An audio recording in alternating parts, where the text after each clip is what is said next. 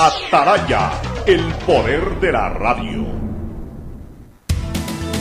El siguiente en Radio Atalaya es un programa de opinión, categoría O, apto para todo público. La hora del pocho, la hora del pocho se viene con todo en Radio Atalaya. La hora del pocho, la hora del pocho. Alfonso el Pocho Car y su equipo traen para ustedes la opinión política, la opinión deportiva, más premios, sorpresas, regalos para sus oyentes. La hora del pocho, aquí en Radio Atalaya, cada día más líderes. Buenos días, este programa es auspiciado por Aceites y Lubricantes Gulf, el aceite de mayor tecnología en el mercado. CFN continúa trabajando por el desarrollo de nuestro país. El desarrollo es ahora. Con Claro, conéctate más y sin pagar más. Vas a tener el doble de gigas para que puedas navegar el doble en tus redes, tu trabajo y tus estudios. Universidad Católica Santiago de Guayaquil y su plan de educación a distancia, formando siempre líderes. Banco del Pacífico, el Banco Banco, con su línea de crédito Reactívate Ecuador al 5% de interés a tres años y con los primeros seis meses de gracia.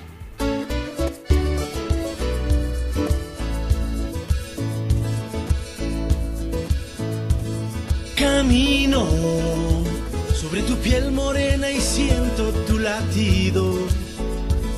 Y miro todo lo bueno que los dos hemos vivido. Te digo, solo hay razones para estar agradecido. Es lo que somos y lo que siempre hemos sido. Amigos. Porque ganamos- 680, sistema de emisoras Atalaya en sus 76 años, Atalaya nunca falla y marca la raya del bienestar, del progreso y la libertad de Guayaquil, de Ecuador y del mundo. Por eso es una potencia en radio, cada día más líder y un hombre que ha hecho historia, pero que todos los días hace presente y proyecta futuro. En el Dial de los Ecuatorianos, este es su programa matinal, La Hora del Pocho del sistema de emisoras Atalaya de este día de quincena, 15 de junio del 2020. Quincena. Se puede decir que vendría a ser ya la segunda quincena eh, en el marco de la reactivación de labores, fuera de la cuarentena, dentro del distanciamiento. La primera quincena fue finales del mes de mayo, fin de mayo, 31 de mayo. Y esta, la, primera, la segunda quincena ya sería de labores, 15 de junio del 2020. Ojalá las empresas cuenten con los recursos para que absolutamente todos sus trabajadores puedan cobrar el día de hoy quincena. Aunque lo dudo mucho, realmente la reactivación económica de la ciudad, por lo menos tengo que hablar de la ciudad, no puedo hablar del país porque no, no he visitado otros lados del país. Me imagino que debe ser igual y hasta peor en otros lados, porque incluso en otros lados la situación del coronavirus está golpeando un poco más de lo que ocurre aquí en Guayaquil. Pero por lo menos acá la reactivación la vamos a poner entre comillas, simplemente de forma literal o nominativa. Más en la práctica es muy pobre, es muy pobre aquello. Es muy pobre aquello porque por más de que ya tengamos luz amarilla y seguramente en pocos días más tendremos luz verde, pero mientras el temor exista, mientras de todas maneras se manejen políticas que hoy son necesarias, políticas de distanciamiento, aquello no va de la mano ni conviene con el comercio. Eso sí, es algo real. El distanciamiento no es amigo del comercio y Guayaquil básicamente es una ciudad comercial. El distanciamiento no lo es. La asociación, la agrupación, el acercamiento es el amigo del comercio, pero eso hoy todavía no se puede dar. Entonces por eso hablamos de una reactivación entre comillas. El día de ayer visité un restaurante pasada las cinco y media de la tarde en un centro comercial de Guayaquil, que en otras ocasiones a esa hora hay que hacer cola, no hay donde parquearse. En fin, ayer prácticamente no había nadie. Y así por el estilo, uno va por el centro de Guayaquil casi desolado en cuanto a actividad peatonal, más allá de que los, las aceras igual están llenas con carros, seguramente despacharán sus conductores o, las personas que, que, eh, llegan en esos vehículos, seguramente estarán despachando en oficinas, que uno no las puede ver, sino pues a simple vista, caminando por el centro, un panorama absolutamente deprimente. La gente no vende o vende muy poco, la actividad económica realmente sigue muerta, los clientes de, de- de- muchas personas en cuanto a servicios, en cuanto a, a servicios profesionales, eh, de alguna u otra manera también marcan distancia en este momento, porque toda todas las actividades están paradas. La pérdida es por todos lados. Estamos viviendo el coletazo del COVID durísimo, durísimo, y lo vamos a seguir viviendo. Incluso cuando ya volvamos a la normalidad de siempre, que es a la que algún día vamos a tener que volver, ojalá sea lo más pronto posible, la normalidad de siempre, la normalidad de siempre es vivir como vivíamos antes.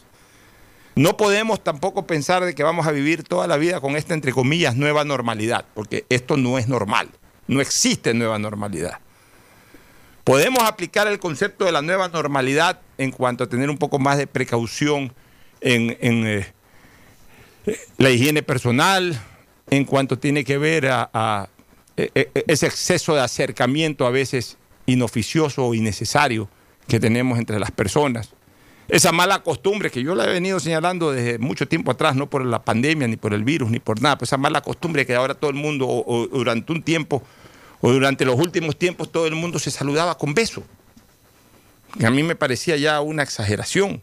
Todo el mundo, recién conocías a una persona, te presentaban a una persona y beso. El beso tiene que ser un acto ya que evidencie una cercanía entre dos personas. No hablemos ya del beso romántico, que es otra cosa. Estamos hablando del beso de saludo. Ya una cercanía real entre dos personas, o sea, dos amigos que se besen. Sea del mismo sexo, en eso no me meto, sean del mismo sexo o de sexo distinto, de género distinto, no importa. Pero el beso, como el abrazo incluso, es una señal ya de una mayor cercanía, de una mayor relación de amistad, de compañerismo. Pero habíamos cogido, no de ahora ni de hace poco, sino ya de muchísimos años atrás, que a una persona se la presentan y enseguida el saludo con el beso. ¿A cuenta de qué le das un beso o recibes un beso de una persona a la que recién estás conociendo? Especialmente en la juventud. De repente llegaba una chica amiga de una hija de uno, de un hijo de uno, llegaba y saluda con beso a todo el mundo, conozca o no conozca. Ese tipo de cosas deben de quedar como consecuencia del COVID para irlas regulando. Pero de ahí, la relación de amistad, la relación comercial, de cercanía, de, de estar a una distancia, como siempre ha sido, una distancia muy cercana. Hoy no debe de darse todavía, sanitariamente hablando, pero ojalá en poco tiempo más ya volvamos a aquello, porque es la única manera de intentar comenzar a luchar en la reactivación. Pues la reactivación no se va a dar con la posibilidad de que nos demos un abrazo con alguien, porque aun cuando no estábamos en pandemia, este país cada día estaba más deprimido económicamente. Por lo menos tenemos la posibilidad de luchar. Por lo menos una vez que el comercio se reactive nuevamente, una vez que en los centros comerciales pueda entrar y salir la gente sin limitaciones, una vez que la gente pueda caminar sin limitaciones, una vez que ya no haya señales subliminales también de distanciamiento, como lo es incluso la propia mascarilla, que hoy es imprescindible usarla, pero ojalá en corto tiempo más también ya la podamos suprimir para volver a una vida normal y a partir de esa vida normal entrar a luchar nuevamente. Porque de lo contrario, no nos matará el COVID, pero nos matará la depresión. Nosotros tenemos que ser conscientes de una cosa. El virus quedó. ¿Aparecerá la vacuna? No aparecerá la vacuna. Todos dicen que sí puede aparecer. La OMS dice que no puede aparecer, que es casi una señal de que sí va a aparecer. Pero indistintamente de que aparezca o no aparezca la vacuna, indistintamente de que la vacuna o las vacunas que aparezcan sean eficaces o no sean eficaces, independientemente de que aunque sean eficaces tengamos acceso o no tengamos acceso a esas vacunas, lo importante es también ir aprendiendo a convivir con el virus. Ya el virus aparentemente, por lo menos en Guayaquil y en algún algunas partes del Ecuador, y ojalá de a poco en todo el Ecuador y ojalá en todo el mundo de a poco, ya deje de ser pandemia y quede simplemente como un virus ahí como tantos otros, como el virus de la hepatitis B, como el virus de la hepatitis A, como el virus de la influenza, como las bacterias que generan la tuberculosis o cualquiera de estas otras enfermedades, con las que hay que convivir, de las que hay que cuidarse, también ya debimos haber memorizado un poco el protocolo, no solamente ya de aislamiento o de distanciamiento, sino el protocolo también de tratamiento. Apenas tengamos los síntomas, que ya lo conocemos de memoria, acudir a un médico, ya debemos tener siempre en mente un médico, eh, ya debemos más o menos memorizar cuáles son los medicamentos para que el médico nos los recete, inmediatamente irlos a comprar, saber tratarnos la enfermedad como cualquier otra enfermedad en un momento determinado que nos llegue. No podemos vivir tampoco toda la vida pensando que en la esquina ahí hay una micropartícula del virus y que si por ahí vamos caminando nos salta el virus y nos enfermamos y si nos enfermamos nos morimos. No podemos vivir así porque entonces no nos vamos a reactivar nunca. Eh, este es un mensaje muy profundo el que estoy generando, que podría algún mal pensado o alguna persona con mala intención podría decir que como que estoy haciendo un comentario en rebeldía y no lo estoy haciendo en rebeldía, porque sigo sosteniendo que por lo pronto es necesario mantener todavía el distanciamiento. Pero sí abogo para que de a poco también vayamos estableciendo protocolos para ir saliendo de esa política del distanciamiento, que está bien, tiene que ser paso a paso. Ya la amarilla fue mucho mejor que la roja y la verde será un poquito mejor que la amarilla, pero en algún momento de la verde tenemos que ir saltando a la normalidad de siempre y en ese salto de la normalidad de siempre tienen que haber protocolos también que nuestros sanitarios deberían de irlo estudiando ya, asesorándolas o asesorándonos a nosotros los ciudadanos y asesorando a las autoridades para que las vayan poniendo en práctica. Pero en algún momento tenemos que pegar ese salto y ojalá no sea muy largo el tiempo ni muy tarde el momento en que lo podamos hacer. El saludo de nuestros contertulios Fernando Edmundo Flores Marín Ferfloma y, Gustavo González Cabal, el cabalmente peligroso. Hay muchos temas de carácter político vinculados con estos temas de la corrupción, el tema de las planillas de luz, que hoy día vamos con todo, en fin, eh, algunas cosas que vamos a tratar, pero primero el saludo de ellos. Fernando Edmundo Flores Marín Ferfloma, saluda al país. Fernando, buenos días. Buenos días con todos, buenos días Pocho, buenos días Gustavo. Yo creo que la reactivación económica se va a dar la reactivación económica, eh, lo comentaba acá en su momento, iba a ser muy dura porque iba a ser como empezar de nuevo. Pero yo sí creo que hay negocios que se han reactivado. Conozco de empresas que en el primer, que en este, en este primer semestre han vendido más que el año pasado, o sea, industrias alimenticias, por ejemplo, o industrias de snacks. O sea, hay negocios que les ha ido bien. El comercio en el centro es el que más golpeado está, porque si hay 10 almacenes que venden lo mismo, ya la gente no va como antes de almacén en almacén viendo dónde saca el mejor precio. Para ya sabe que quiere comprar algo, va, compra y se va.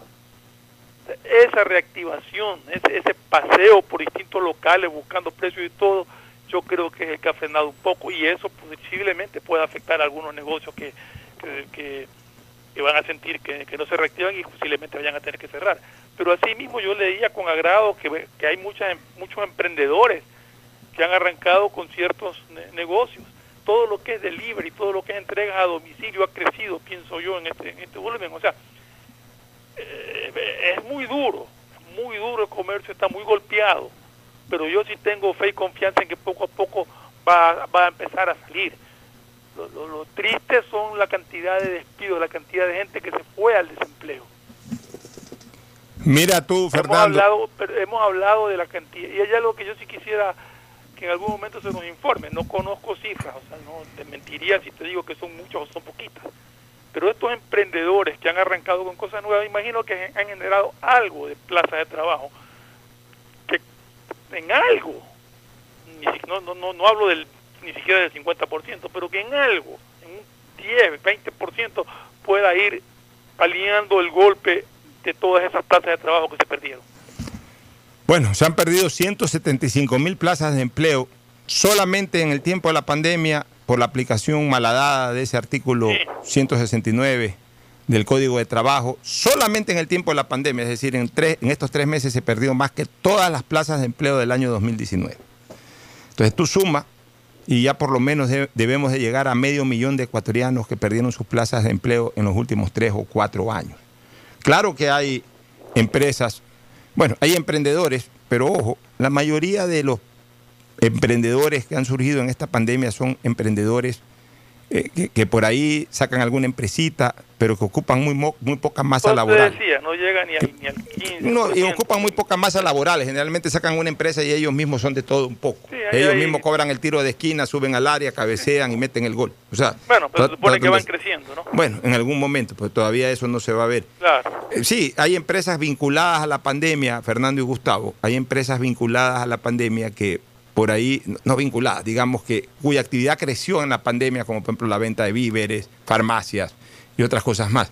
Pero hay otras que eh, no solamente restaurantes, no solamente el sector turístico, por ejemplo, eh, de servicios a los vehículos, con las restricciones que han habido de circulación, etcétera. Por ejemplo, las lubricadoras deben haber tenido mucho menos trabajo que, que- habitualmente. Los propios talleres mecánicos, los carros han estado parados, entonces evidentemente eh, en menor intensidad se han dañado o han necesitado de reparación. O sea, tantas cosas, ¿no? Tantas cosas que, que verdaderamente han afectado a la economía nacional. Los desempleados, por un lado, por un lado los desempleados, o sea, a los que no tienen en este momento ingresos, y por otro lado, tanto los dueños de los negocios como los propios empleados, los que quedaron en empleo, con una economía tan deprimente como la que tenemos en este momento, al no tener ingresos, el, el- dueño del negocio está pensando hasta encerrarlo. O, lo, poco que le ingresa es como para medio completar los sueldos, medio completar, a lo mejor ni siquiera completa totalmente los sueldos de los empleados que quedaron. Entonces, a su vez, tanto los empleados como el dueño del negocio tienen poca liquidez para reactivar la economía. Si al final de cuentas aquí lo que se necesita es una gran inyección de liquidez para reactivar la economía, para que la gente salga a comprar nuevamente, para que la gente salga a gastar nuevamente y en, y en la medida en que eh, se mueve la plata, la plata está en este momento estancada, está en un tanque la plata, ahí estancada, no, no, no se mueve. Entonces en el momento que no se mueve no, la recibe nadie, está ahí estancada en un solo punto. Y, y- eso es lo peligroso. El saludo del cabalmente peligroso Gustavo González Cabal desde la península y provincia de Santa Elena. Gustavo, buenos días. Buenos días, Alfonso. Buen día, Fernando. Buenos días, distinguida audiencia del sistema de emisoras Atalaya. En efecto, Alfonso, antes de que la pandemia estalle, 10 ecuatorianos de la población económicamente activa, solo cuatro tenían trabajo formal. Es decir, teníamos una enorme cantidad de desempleados, creo que eran 5 millones de ecuatorianos sin, trabajo. Pero la, la, la pandemia no ha hecho más que aumentar eso. La pandemia ha hecho perder trabajos formales por una u otra razón. Y la rueda de la economía va a empezar a moverse de a poco. Por supuesto que hay empresas como las de alimentos, como la tunera, como la venta de fármacos, como los laboratorios, que siendo una pandemia, pues iban a tener consumo igual pero efectivamente yo veo que el tejido socioeconómico de la República está muy lastimado. Así es, este, mi querido este, Gustavo González. Todos estamos lastimados económicamente. Pero más grave es la agresión que recibimos del propio Estado a través de sus empresas y que afectan directamente nuestro bolsillo. Lo de la luz ya no tiene nombre.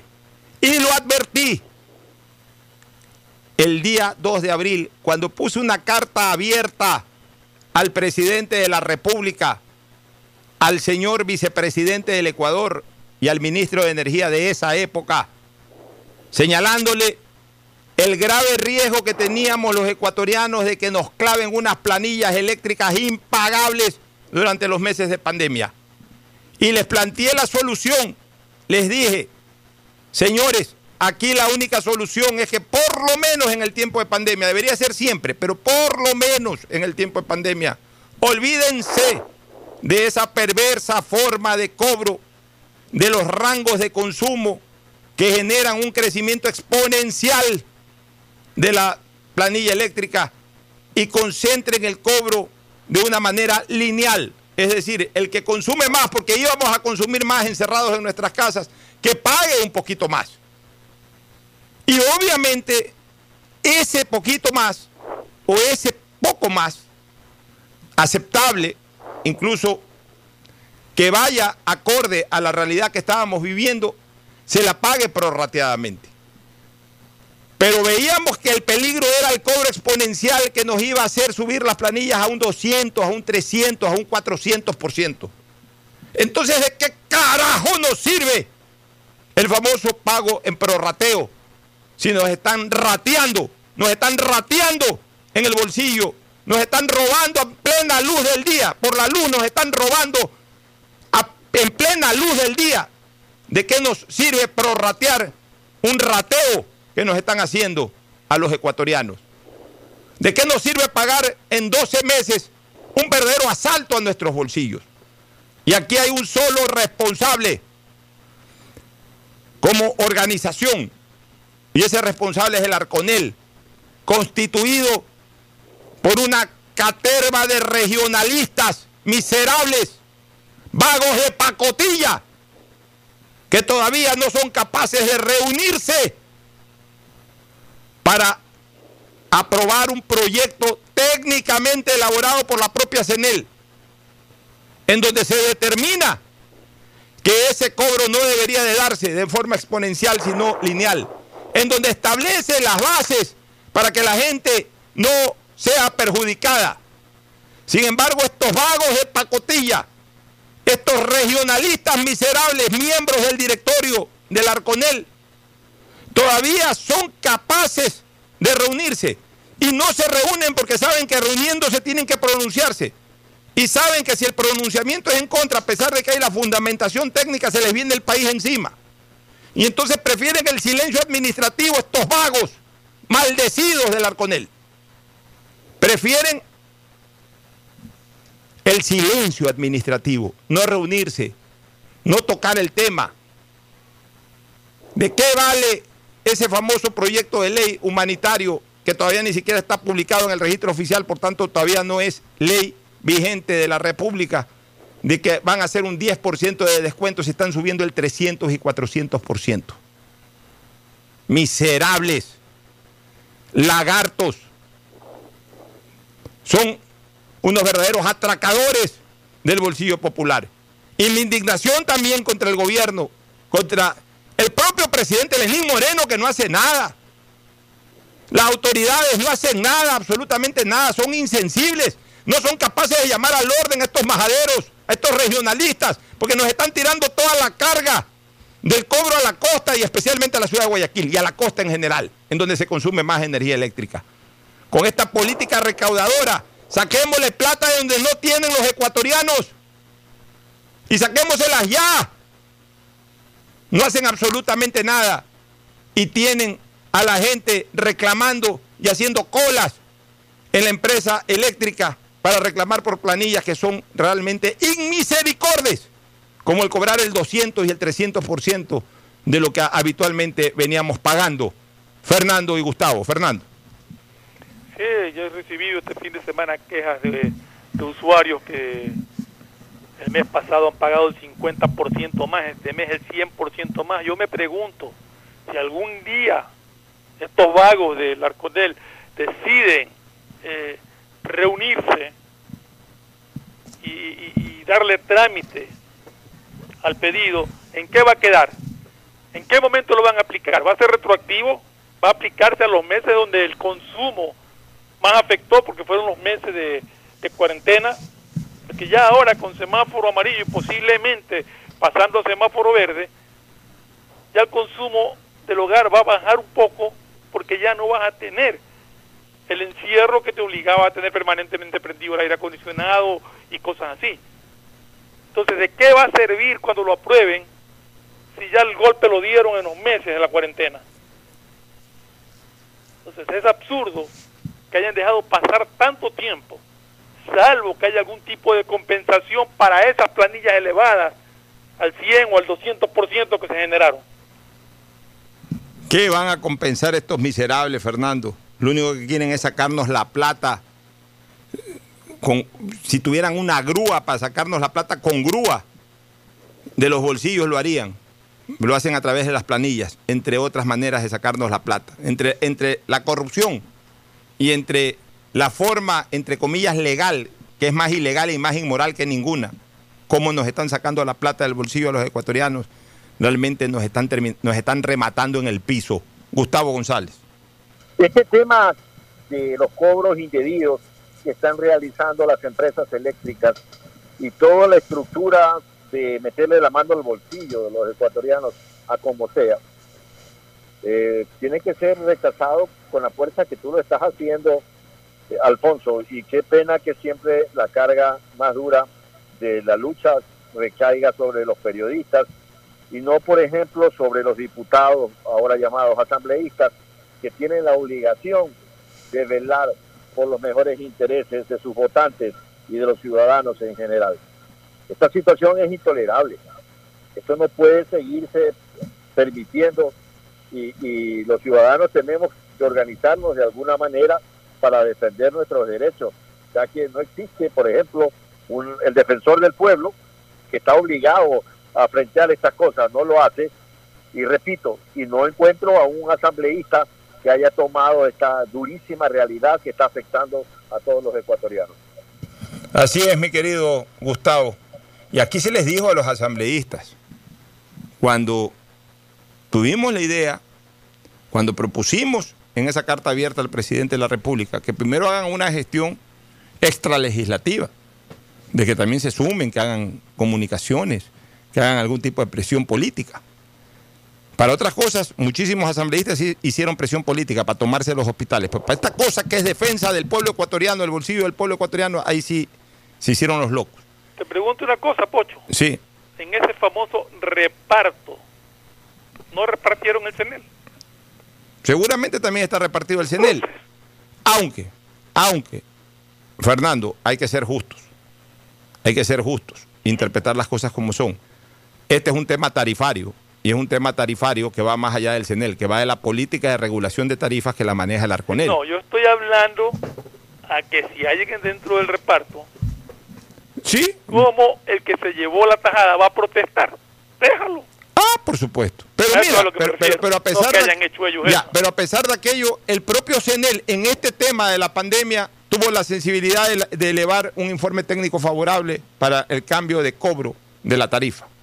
Porque eso es lo que se está esperando, que estos miserables del Arconel sesionen para que aprueben ese informe técnico y con eso te- tendrían que hacer el reajuste tarifario y por ende tendrían que... ¿Quién tiene que llamar a sesión al Arconel? ¿Quién es el responsable de eso? Yo de creo que irresponsabilidad. pi- pienso que el ministro de Energía que, o, o su delegado, que es el que encabeza el directorio del, del, del Arconel. Pero no lo hacen, se hacen los locos, porque para mí esa es una política gubernamental. Deja nomás que por lo menos ahí algo cobramos y algo sacamos, ya que no podemos cobrar impuestos, ya que no pudimos cobrar eh, estos, esta- estos aportes voluntarios, entre comillas, que querían cobrar en el proyecto de ley humanitaria, por lo menos hagámonos los locos y de ahí le sacamos billete a la gente, porque así piensan. Y entonces los asambleístas, cuando se presentó el tema del proyecto de ley humanitaria, también recibieron nuestras sugerencias de diferentes. Yo, yo le envié a todos los jefes de bloques políticos en la asamblea. Les envié en Twitter. Me acuerdo cuando tenía todavía activo mi cuenta de Twitter, se los redireccioné la solicitud de que pongan en la, en, en el- en la ley un tema relacionado con el, el- pliego tarifario sobre el cobro lineal y no exponencial. No lo hicieron. Lo que se limitaron es simplemente a una reducción del 10%. Como que con un 10% cuando te están cobrando el 300%, ya te rebajan el 10%, te quedas en contra con 290%. Pues ¿qué, qué ayuda es esa? Pues. Ah, que el prorrateo, cuando te están rateando, hablan de prorrateo, o sea que, o sea que tienes que prorratear el asalto.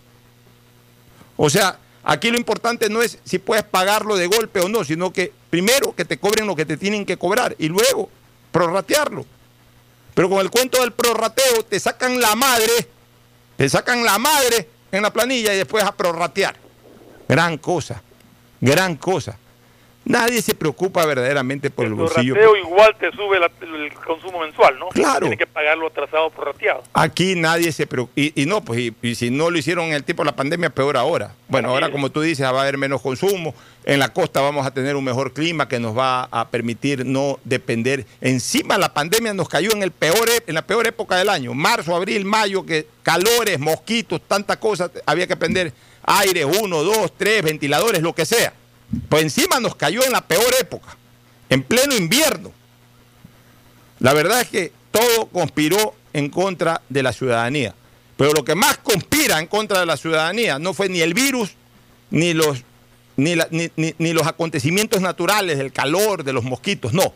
Lo que más conspira contra la ciudadanía es la inacción de quienes están para protegernos y los actos delincuenciales de quienes se aprovechan de aquello.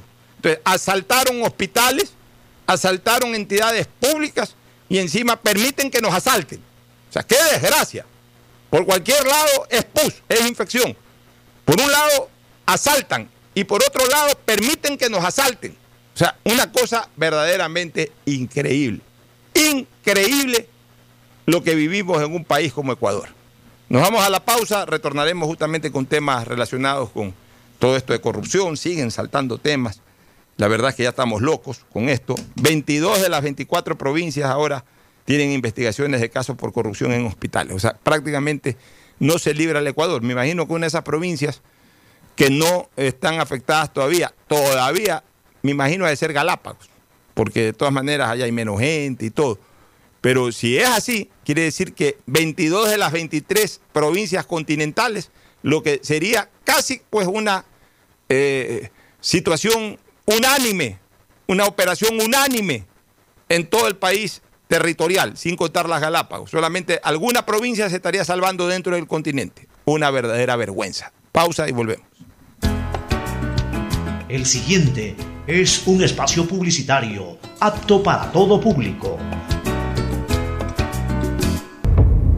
Llegó el momento de volver a abrir las puertas a la ilusión, de prender las luces a un futuro mejor, de empezar de nuevo. Presentamos Crédito Reactiva de Ecuador, un crédito con fondos del gobierno nacional para micro, pequeños y medianos empresarios al 5% de interés. Recíbelo ahora y empieza a pagar en 6 meses hasta 36 meses plazo. Llegó el momento de reactivar la producción y proteger el empleo. Juntos saldremos adelante. Banco del Pacífico. El gobierno de todos. Detrás de cada profesional hay una gran historia. Aprende, experimenta y crea la tuya. Estudia a distancia en la Universidad Católica Santiago de Guayaquil. Contamos con las carreras de marketing, administración de empresa, emprendimiento e innovación social, turismo, contabilidad y auditoría, trabajo social y derecho. Sistema de educación a distancia de la Universidad Católica Santiago de Guayaquil, formando Han sido días difíciles siempre. para el país, pero al igual que tú, no nos rendimos y seguimos empujando por el desarrollo. Por eso el gobierno de todos, a través de la CFN, destinó más de 50 millones en financiamiento para capital de trabajo con su producto Pyme Express. Hoy, son más de 800 pequeñas y medianas empresas beneficiadas que darán un gran alivio a sus negocios y así cuidar los empleos de miles de familias ecuatorianas. Trabajas por el desarrollo, nosotros para apoyarte, para seguir avanzando, porque al Ecuador lo reactivamos juntos. CFN. Toda una vida. El Para que gobierno de todos todos. en su familia estén conectados al mismo tiempo y puedan navegar en redes, jugar en línea, trabajar y ver películas, contrata Internet Claro de 25 megabytes para tu casa que incluye licencia Microsoft Office 365 por 25 dólares más impuestos. Además te apoyamos con el segundo mes de Internet y si lo necesitas te ayudamos a financiar tu computadora con Claro. Todo se conecta.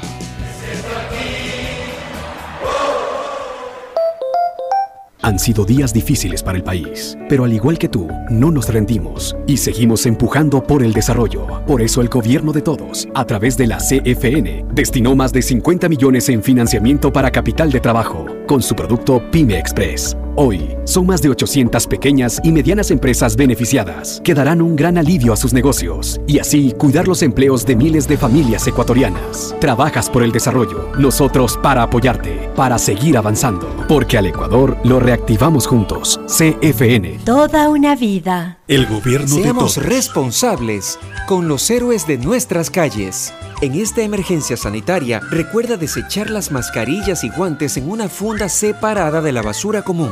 Protégela con otra funda y cuando la saques, rocía cloro sobre ellas. Tampoco deseches objetos contaminados en las calles y si son de gran volumen, llévalos a los centros de acopio autorizados. Encuentra las direcciones en www.puertolimpio.com. Puerto Limpio, juntos por Guayaquil. Si quieres estudiar, tener flexibilidad horaria y escoger tu futuro, en la Universidad Católica Santiago de Guayaquil trabajamos por el progreso en educación, ofreciendo cada día la mejor calidad. Estamos a un clic de distancia. Contamos con las carreras de marketing, administración de empresa, emprendimiento e innovación social, turismo, contabilidad y auditoría, trabajo social y derecho.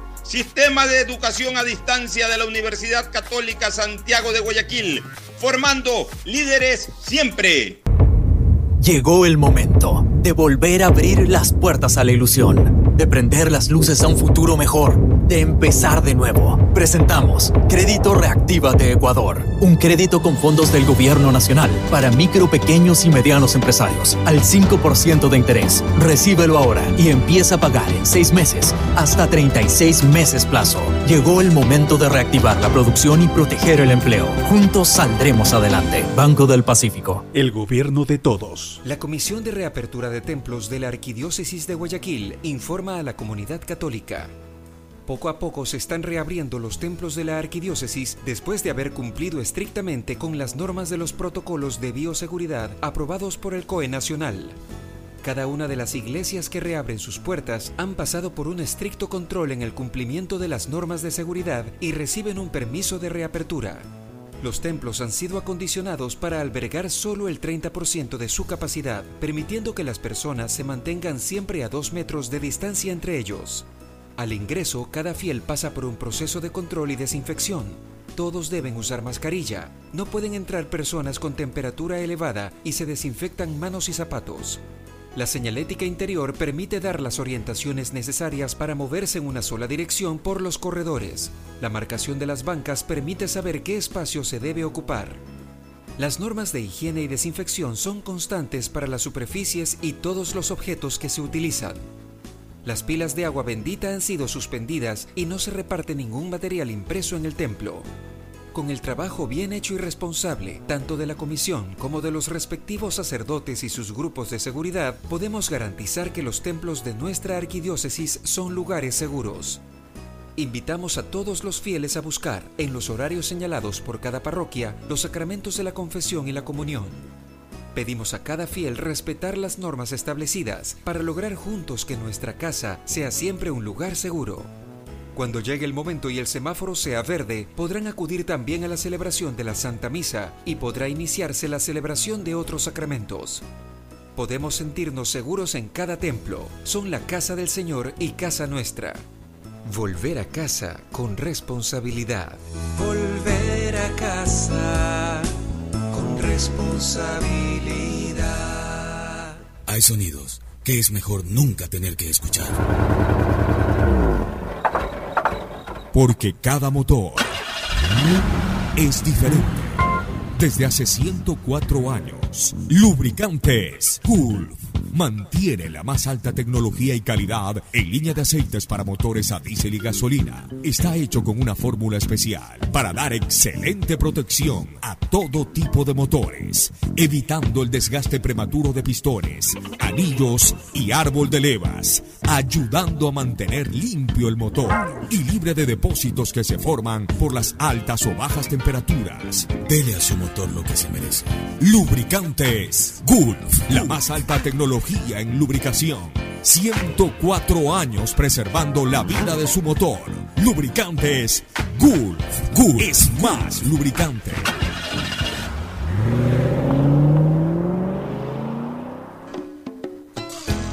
Fin del espacio publicitario.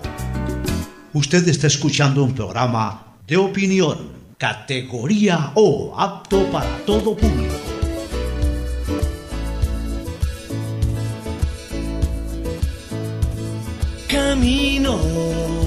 Sobre tu piel morena y siento tu latido. Bueno, retornamos con el tema de la corrupción, Fernando y Gustavo. La verdad es que no sé ni por dónde comenzar, porque saltan por todos lados alarmas.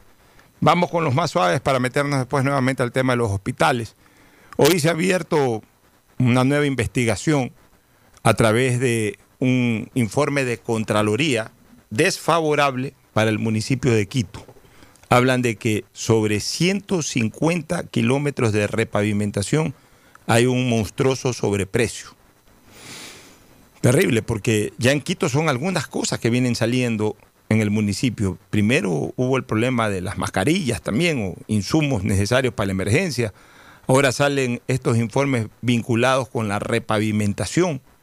Realmente se ponen apuros en este momento a la administración del alcalde Yunda, que hasta mediados de la pandemia estaba como pez en agua, la gente lo aplaudía, la gente eh, lo veía bien, que había tomado buenas decisiones, buenas medidas, pero que en la medida en que han ido avanzando los días y las semanas, no solamente que la situación se complicó un poco más en lo sanitario, que eso de repente por ahí ya escapa un poco más el control político del alcalde, pero esto de acá, estas situaciones que se vienen dando en su administración, por ejemplo, esta, eh, este sobreprecio que ha habido en la repavimentación de un contrato que se firmó en el mes de noviembre del año 2019. Esto lo pone en serios aprietos, Fernando. Bueno, el alcalde Yunda ha tenido algunas, o tiene, mejor dicho, algunas cosas que responder. Acordémonos incluso cuando llegó la, eh, las medicinas, que fue él personalmente al aeropuerto a recibirlas, todas esas que supuestamente después se denuncian que, que tenían contratos raros, bueno. Y ahora, ahora le toca esto, le toca responder por esto. Que esto es una acusación muy grave y muy seria y hay un sobreprecio sumamente elevado en lo que es repavimentación de calles de la ciudad de Quito. O sea, yo creo que, que ese cuarto de hora que tuvo el alcalde Yunda de popularidad, que incluso ya se pensaba en postularlo a la presidencia de la República y cosas típicas de nuestro país, pues yo creo que ahora le se, cayó de, de, una altura bastante considerable y se ha dado un colparrón que le va a ser difícil levantarse. Sobre todo por, eh, primero, el génesis de, de, la información que es la propia Contraloría. Y en segundo lugar, por la propia razón, eh, por la propia razón que es muy, de, en este caso, de la entidad que él maneja, el municipio, que es, que es obra pública, que es repavimentación. Porque por último, en, en el tema este de las mascarillas y todo eso, pudo haber señalado, como señaló por ahí, de que algún departamento que él no manejaba directamente eh, eh, cometió esa irregularidad, que él no se responsabiliza, por lo menos desde, desde, el punto de vista penal, más allá de que siempre tendrá la responsabilidad política. A diferencia de lo que pasó en la prefectura del Guayas, que fue por la vinculación familiar de las personas que estuvieron inmersas en el tema. Pero esto de acá, ya, o sea, si, si, ya el, alcalde no puede con, controlar temas de mascarilla, el alcalde no puede controlar temas de repavimentación, y están que se llevan en peso el municipio de Quito, de acuerdo a informes de la propia Contraloría, entonces, ¿qué puede controlar el alcalde? Pues este Gustavo. Entonces, la situación en este momento para el actual alcalde de Quito comienza a ser definitivamente espinosa. Gustavo. Sí, Alfonso, seamos claros en algo. Yunda fue electo alcalde con el 23% de los votos válidos, es decir, con una mayoría harto raquítica. En tal circunstancia, los pasos que tenía que dar en el desarrollo de su alcaldía eran con pie de plomo. Es un alcalde sin apoyo, sin apoyo político, sin apoyo popular, porque haber ganado una elección con el 23% implica pues que hay un, una enorme distancia en una mayoría mucho más amplia y mucho más calificada. Yo, yo creo que eso hay que corregir en, la, en el tema electoral de los alcaldes. Los alcaldes tienen que lograr la mitad más uno del padrón electoral de su jurisdicción. Porque si no, se dan casos como el de Hyundai. Tiene el 23%, con eso ganó.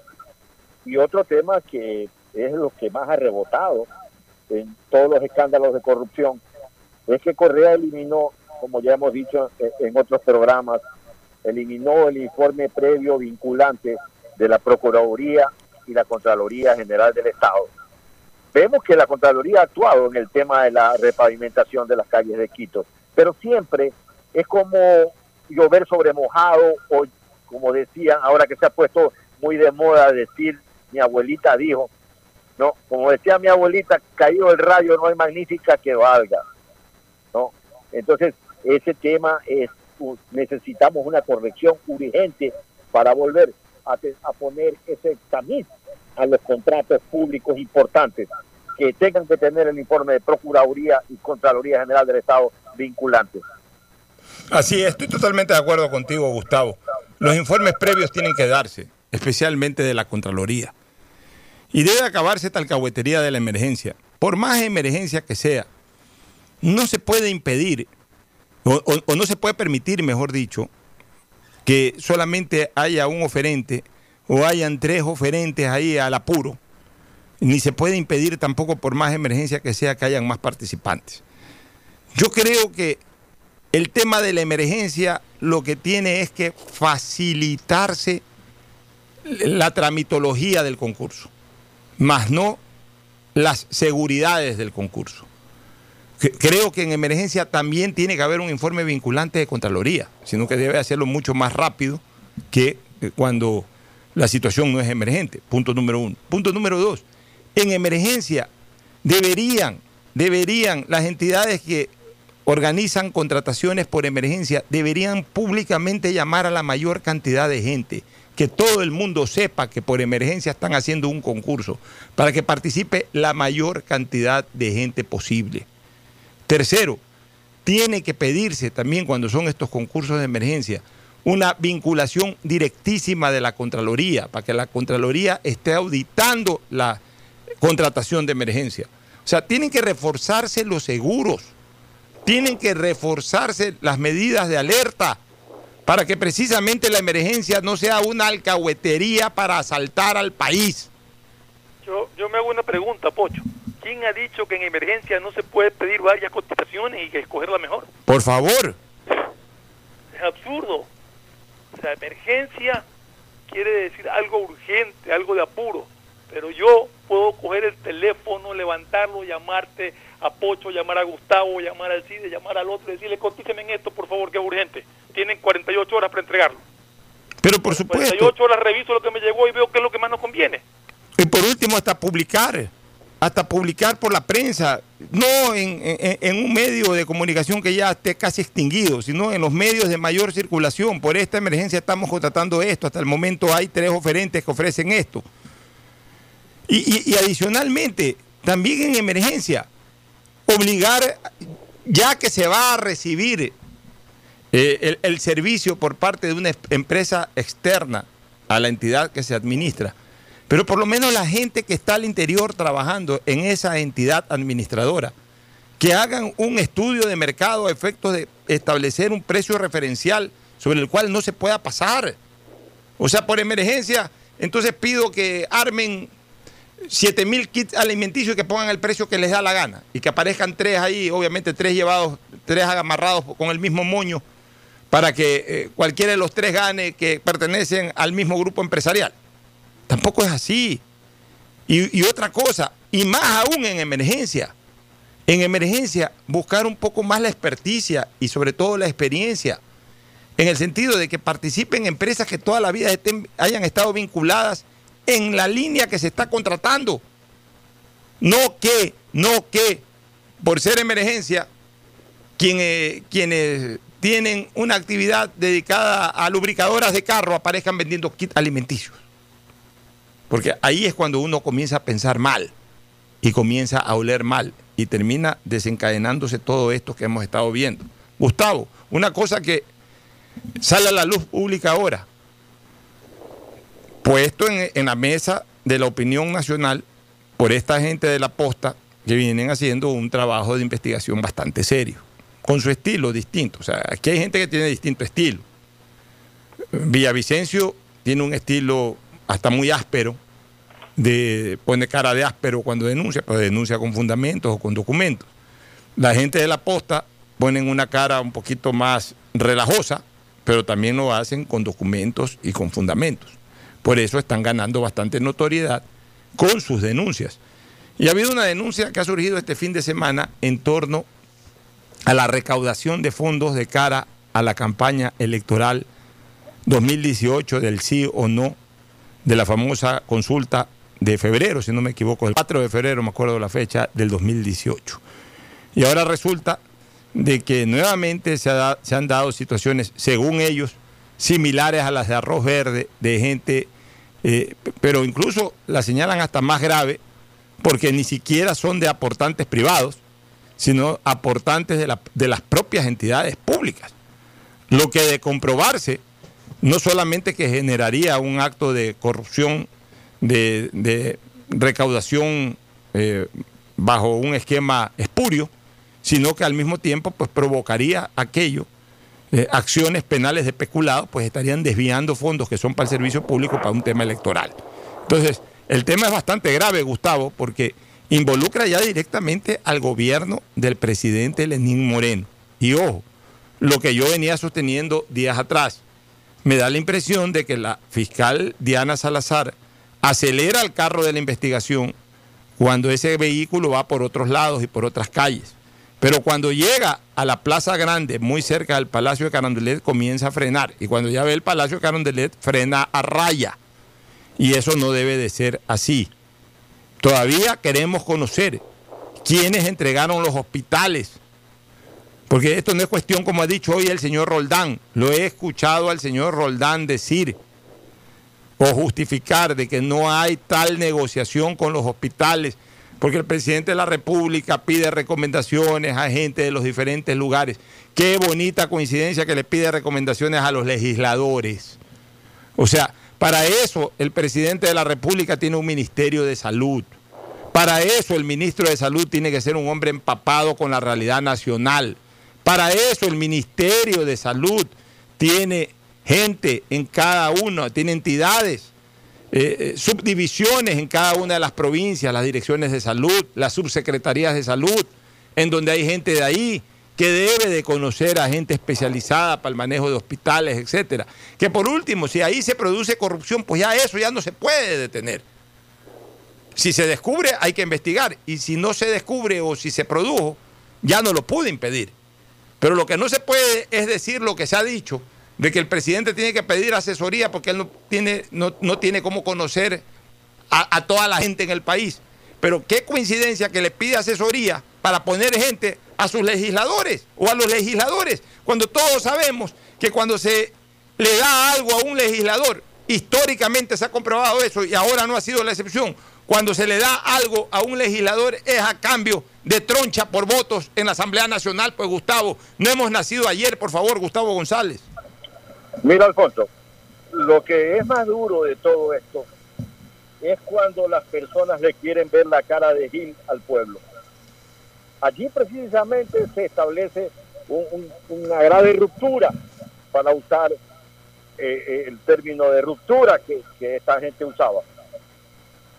Nadie puede pensar que el gobierno, en un legítimo acuerdo político, pudiera llegar a decirle, a ver, me haces unas recomendaciones y yo escojo a quién pongo. ¿Sí? Y el, el pueblo también cree y está firmemente convencido en que el gobierno no es que le ha dicho a estos señores, aquí tienen ustedes una licencia no como el agente 007 tenía para matar, una licencia para robar. No es que le voy a dar una patente de corso para regalarles el hospital eh, Miguel de Unamuno. No, señor, ustedes tienen que cumplir los cánones y la idea del, del, del gobierno. Eso se entiende que es así, pero en el momento que el señor Roldán sale con argumentos peregrinos y rabulescos a querernos meter el dedo en la boca y decir que, el, que los 3.000 cargos públicos, el presidente no tiene cómo conocer a las personas y todo esto, son argumentos rabulescos. Deberían tener una elemental cortesía y dignidad frente a este sufrido pueblo y decir lo que tienen que decir. Tienen que pedir perdón, decir nos equivocamos, confiamos en ese diputado y recogimos las sugerencias de ellos. Pero nosotros no les dijimos que vayan a robar.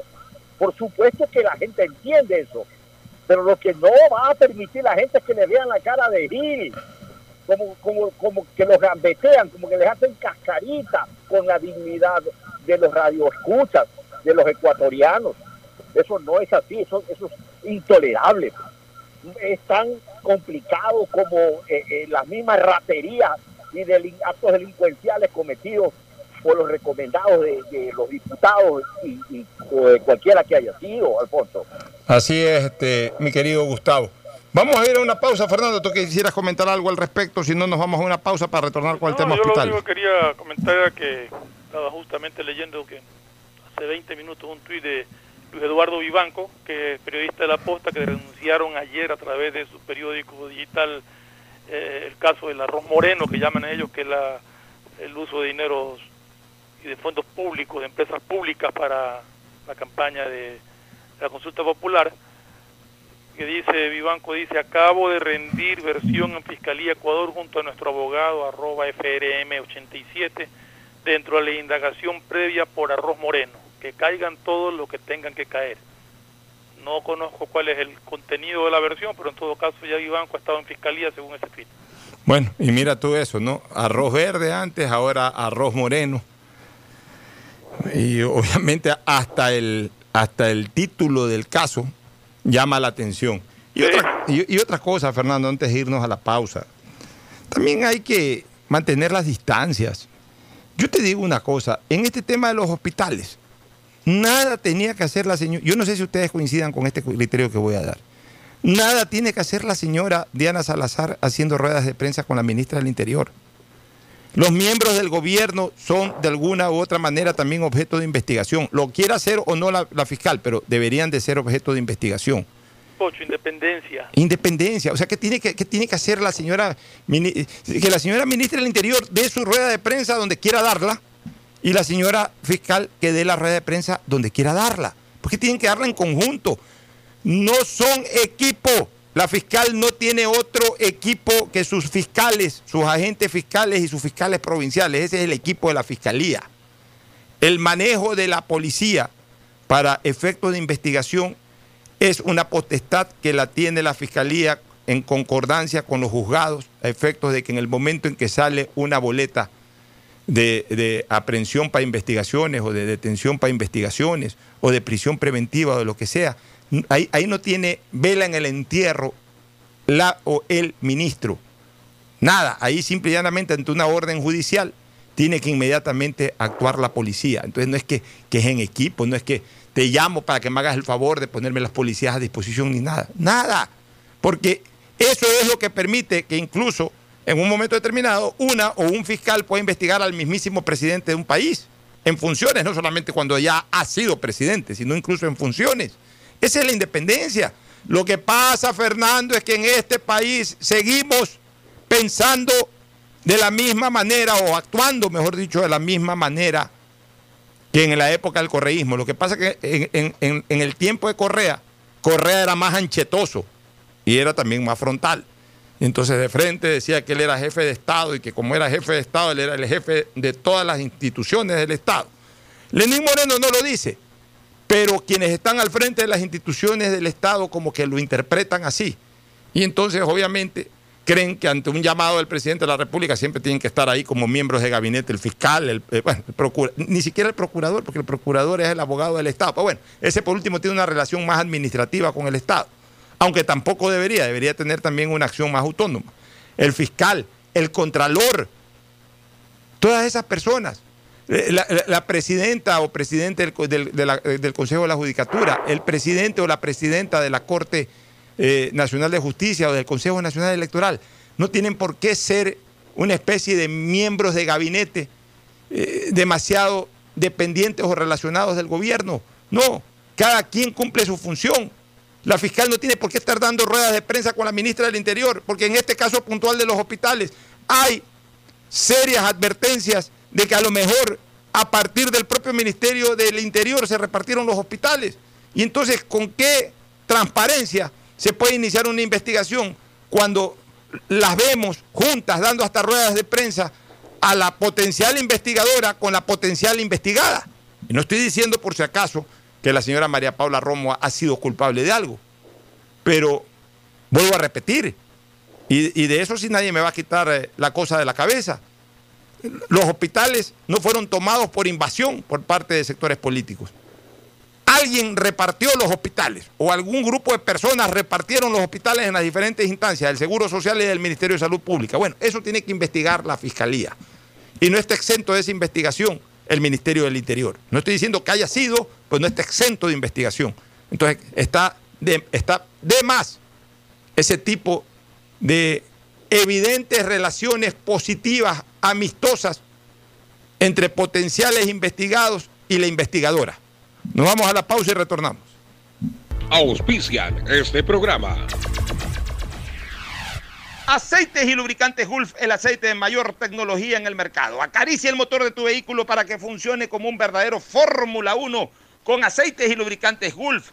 El gobierno de todos y la Corporación Financiera Nacional continúan trabajando por el desarrollo de nuestro país. Si ya tienes un crédito con la CFN, puedes diferir tu pago con una ampliación de plazo y los pymes podrán extender el diferimiento hasta el mes de agosto. Ingresa a www.cfn.fin.es. CFN, el desarrollo es ahora. ¿Quieres estudiar, tener flexibilidad horaria y escoger tu futuro? En la Universidad Católica Santiago de Guayaquil trabajamos para el progreso en educación, ofreciendo cada día la mejor calidad y para ello estamos a un clic de distancia. Escoge la carrera de tu vocación. Puede ser marketing, administración de empresas, emprendimiento e innovación social, turismo, contabilidad y auditoría, trabajo social y también derecho. Consulta en nuestra página web mayor información y esquemas de admisión. Universidad Católica Santiago de Guayaquil, formando siempre líderes. Llegó el momento de volver a abrir las puertas de tu negocio con el crédito Reactívate Ecuador impulsado por el gobierno nacional al 5% de interés a 36 meses y los primeros 6 meses son de gracia. Solicítalo hoy en el Banco del Pacífico, el Banco Banco del Ecuador. Ahora vas a poder disfrutar del doble de gigas para que puedas navegar el doble en tus redes, tu trabajo y tus estudios y también compartir el doble con tu familia y amigos. Activa el nuevo paquete prepago de 2 gigas que viene con más llamadas ilimitadas a 5 números claro, 100 minutos a otras operadoras y gigas gratis para llamar y videollamar por WhatsApp y Facebook Messenger, todo solo por 5 dólares. Conéctate más sin pagar más. Estamos en la hora del pocho. Bueno, retornamos con el tema hospitales antes de irnos a la siguiente pausa y retornar con el segmento deportivo. Este, fíjense ustedes, este, Fernando y Gustavo, este tema. Oye, a propósito, mañana, mañana, tenemos programada una invitación con el conocido periodista deportivo Carlos Víctor Morales, que en redes sociales estuvo activo en el reclamo del tema de las tarifas de luz. Así que vamos a poner ese caso Carlos Víctor, va a hablar Carlos Víctor, y, así vamos a estar toda esta semana eh, manejando ese tema. Y otro, antes de entrar a este tema de los hospitales, eh, yo sí quisiera insistir en lo de eh, las donaciones de sangre. Eso es fundamental. Hay carencia de sangre en este momento en Guayaquil. Hay carencia de sangre necesitamos intensi- intensificar campañas para recoger sangre, para que de esa manera se pueda precautelar la salud de los guayaquileños, de las personas que viven en Guayaquil y que necesitan eh, de urgencia en algún momento las llamadas pintas de sangre. ¿Cómo ha venido funcionando esto? Muchas clínicas y los hospitales tienen sus propios bancos de sangre. Y aparte, la Cruz Roja tiene su banco de sangre que todos conocemos, que queda ahí por el Parque del Centenario. Hemos visto a través de la historia de Guayaquil, háblese cuatro décadas atrás de que yo era niño, joven, muchacho, que caminaba por el centro de Guayaquil, siempre veíamos el carro grandote ese de la Cruz Roja tomando sangre de donantes, ¿no? En diferentes sitios. Y, y- y también hay gente que va, hay- eh, a veces hacen visitas a casa, bueno, en fin, tienen sus estrategias para recoger sangre. Pero por el tema de la pandemia todo eso cesó. Y entonces en este momento no hay sangre ni en los hospitales, o si hay, realmente eh, eh, eh, estamos muy carentes en varios tipos de sangre. Y ante una emergencia no hay cómo responder y en ese momento hay que ponerse a buscar a los populares vampiros, hay que buscar gente amiga que quiera donar. Si de por sí a veces es necesario sin que haya carencia, imagínense en este momento. Entonces, este sí es un tema que no lo quiero descuidar, porque aquí estamos tratando de precautelar la salud en todo sentido.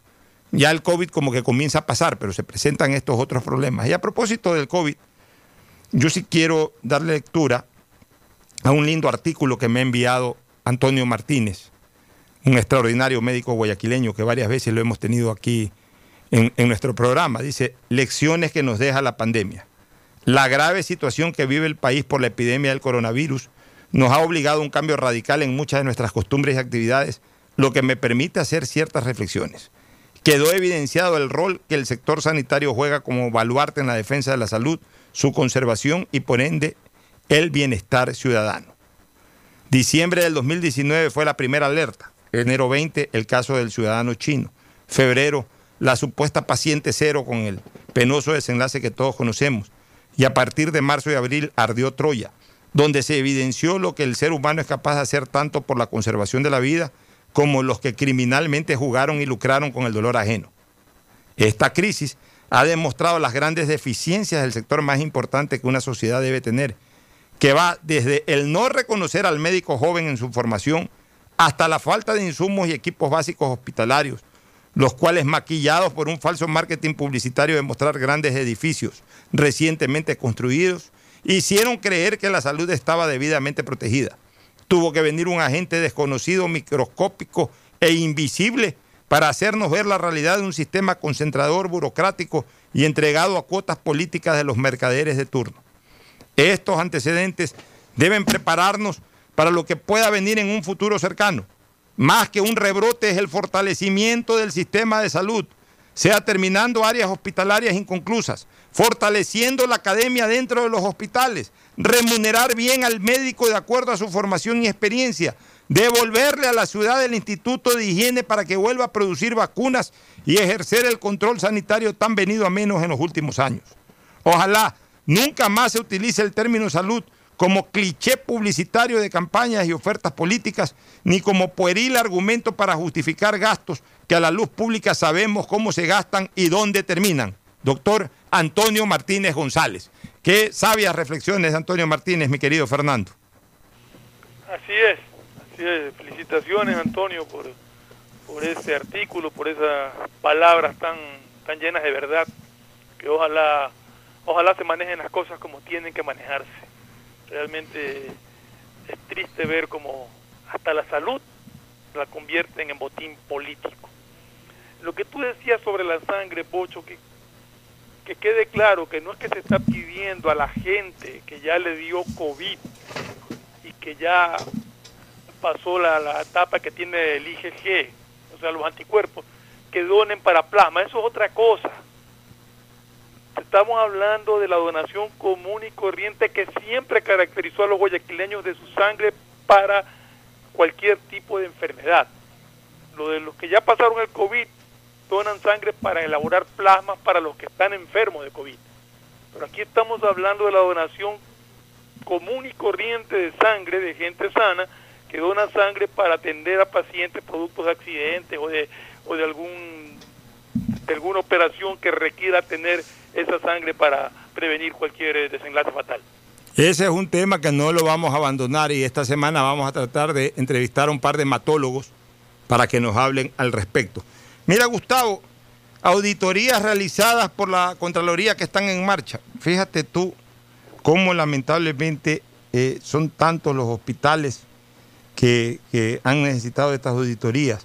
El Vicente Corral Moscoso de Cuenca, el Alfredo Novoa Montenegro de Guaranda, el Homero Castañer Crespo de Azogues, el Luis Dávila de Tulcán, el general Riobamba de Riobamba, el geriátrico Bolívar Argüello de Riobamba, el general Latacunga de Latacunga, un hospital en otro, el Teófilo Dávila de Machala, el, gineco, obstetricio Ángela de Ollague en Santa Rosa, el Oscar Jandal de San Cristóbal, o sea, también hay auditoría en Galápagos, el de Guasmo Sur, que tiene cuatro auditorías en marcha, el León Becerra de Milagro, el Monte Sinaí de Guayaquil, el San Vicente de Paul de Ibarra, el Isidro Ayora de Loja, el básico del cantón Pichincha Manaví en, en, Pichincha, a ver, no, en el, cantón Pichincha de Manaví, el cantón Pichincha en la provincia de Manaví, el, Flavio, el San Andrés de Flavio Alfaro, tu tierra, toda esta tu tierra y también de Fernando, Manavitas, ¿no?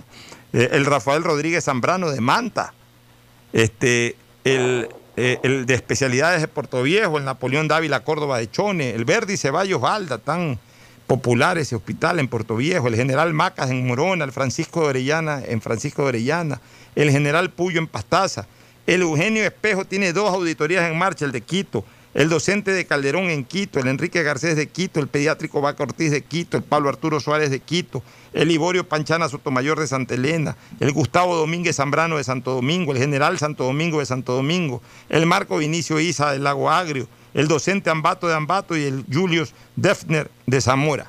Fíjate tú, 36 hospitales están en este momento con auditorías.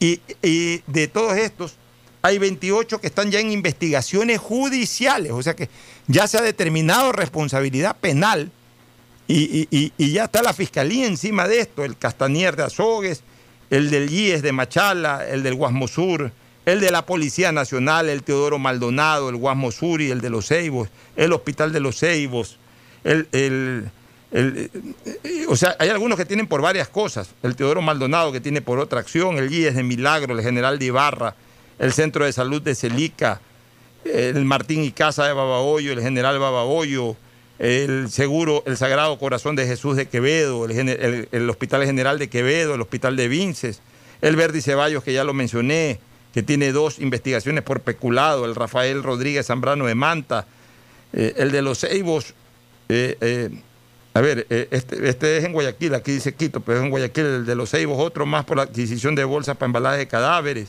el Eugenio Espejo, el gineco obstetricio Luz Helena Arismendi, también de Quito, el Enrique Garcés, el docente Ambato, terrible. Esto es increíble, casi que no hay hospital que se salve, que esté libre de pecado, Gustavo. Todos entraron al saqueo, al robo.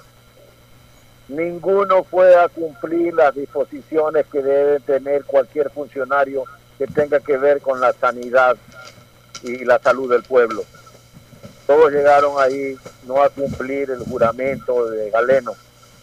Llegaron ahí a saco a ver cómo hacían de ese terrible mes de marzo su agosto millonario. Y eso es desde hace tiempo, este, eh, Alfonso. El diario El Universo presentó dos investigaciones muy importantes. Una que data del tiempo de Rafael Correa, ¿no? Y cómo un, un imagínate tú, un médico de playa en corto tiempo y haber manejado 180 millones de dólares en contrato, hoy día es un importante corredor y, y- y poseedor de bienes raíces en Miami. Así de sencillo, de casas y departamentos que superan el millón de dólares. Eh, Eso presentó el diario El Universo, así mismo, cómo se desarrolló un, una verdadera entramado de los asesores del ministro de Trabajo, del presidente Moreno. Esos asesores constituyeron una serie de empresas y manejaron, siendo asesores del ministro, no manejaron una cantidad importante de millones de dólares en contratos de medicamentos con el IES. Era lo que tú decías, no era que se buscaba al, señor Perico Pérez que tiene vendiendo productos médicos eh, una importante cantidad de su vida, tiene una experiencia clara de seriedad, porque hay muchos vendedores de equipos médicos importantes que firman cartas de conducta con quien hace los equipos. No, suponte tú, básicamente digo esto por la industria alemana. Todos los productos médicos que se representan en Ecuador de la industria alemana tienen que haber firmado una carta de conducta y el compromiso de ser fieles a la lógica moral de la empresa eh, constructora. Nosotros no damos coimas. Y en, en esta línea, a mí que no me vengan a decir que, que fue el ministro de Defensa el que hizo el reparto de los hospitales. A mí que no me vengan a decir que fue el ministro de Relaciones Exteriores, que no me vengan a decir que fue el ministro de Ambiente. Esto obedeció a un acuerdo, que fue un acuerdo político. Miren, entre más eh, eh, eh, lo niegan, es como cuando una persona está metida en una arena movediza. Entre más se mueve, más se hunde. Así es, mi querido Gustavo. Yo te quiero decir una cosa. Esto de aquí es realmente increíble. Es bochornoso lo que estamos viviendo los ecuatorianos con el tema de corrupción. Esto de aquí no puede seguir. No podemos seguir siendo blanco de este tipo de asaltos en los hospitales. Pero atención con algo, Fernando y Gustavo. Tampoco es justo, tampoco es justo, y lo grito, lo digo con mayúsculas, tampoco es justo que esta bochornosa actuación de inmorales, sumado al alto porcentaje de mortandad o de mortalidad que hubo en Guayaquil debido a la pésima estructura sanitaria nacional, producido en buena parte por todos estos actos de corrupción en los hospitales, tampoco es justo que esto termine manchando la sacrificada labor de los verdaderos médicos y paramédicos que trabajaron llenos de sacrificio en los hospitales. Y a mí sí me preocupa eso, porque como se habla de tanta sinvergüencería en los hospitales, pagan los platos rotos justos y pecadores. Eh, Pocho, Sí, Fernando.